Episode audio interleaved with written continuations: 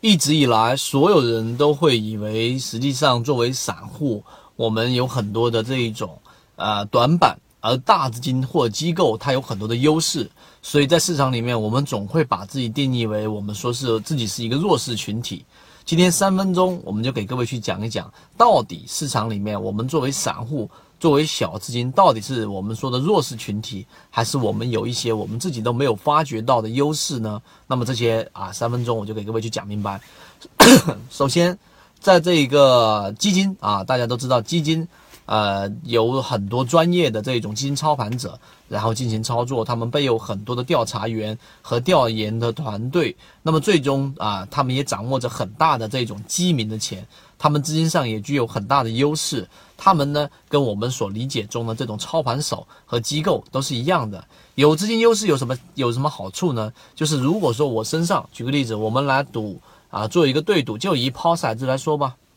那你身上有。有有一个一百块，然后我身上有我身上有一百万，然后呢，我每一次的这一种赌注，我们就以这一个一块钱来玩，那时间周期不断的推延下去，最后一定是你被剃光头的了，因为大家的概率都一样，但是我可以不断的不断的不断的可以通过我的资金优势来给你去在次数上占一个优势。第二个，如果说我把这个赌注给它加到十块钱一注。啊，或者说，甚至于我直接一百块钱一注，对于我来说，我有十万呢，对不对？我有一千次的一个机会，而你只有一次的机会，所以呢，这个又是我们说资金上的优势。但是大家有没有知道一些啊，一些我们说可能一般散户不知道的？举个例子，所有的基金，他们啊本身的这种基金有很多的这种规矩，为了避免它会有这种操作的嫌疑，所以对于基金，它对于某一只个股所占的这个比重会比较大。第二个，他们要公示。就是如果说涨幅超过百分之七，或者换手率达到一定的程度，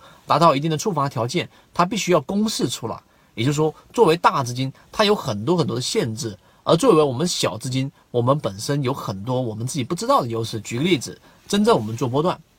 那么实际上呢，在我们操作上，我们可以有短线资金，我们一操作，我就可以干嘛呢？就可以选择出来，无论你是百万还是千万级别的资金，都不算什么特别大的资金，你都可以作为一个小资金的一种操作，在任何个股上，你可以全仓进，全仓出。如果我操作失误了，那么我可以快速的进行止损啊，然后呢，或者说我操作失误了，我选的个股本本身就是属于三季报里面中长线的优势，那我可以继续拿着股票。水井坊我们讲到现在已经翻倍了。那这种个股还在持续的往上涨，那这就是我们说，作为小资金，我可以去把公示出来的信息看到，我可以找到高控盘的强庄个股，我可以找到啊这一些这一种被套的主力，但基金不行，明白了吗？基金有很多的限制。举个例子，基金里面有一种叫做很好的基金基金经理里面，每一次新上任的基金经理上任上任去运作上一任上一项这个基金的时候，你知道他要做什么事情吗？他要把所有的上一任基金经理买的所有股票全部清仓，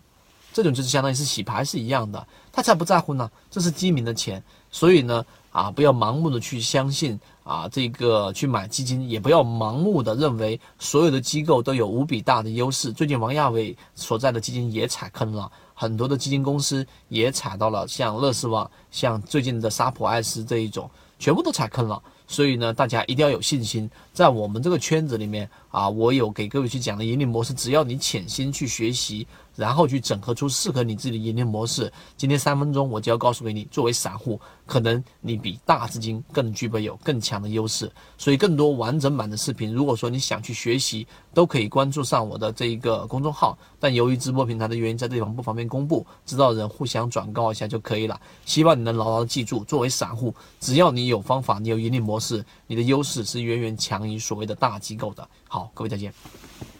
正版内容我们都是直接交付到船员手上的，查看我的专辑简介，直接了解获取的途径。好，今天我们就讲这么多，希望对你来说有所帮助，和你一起终身进化。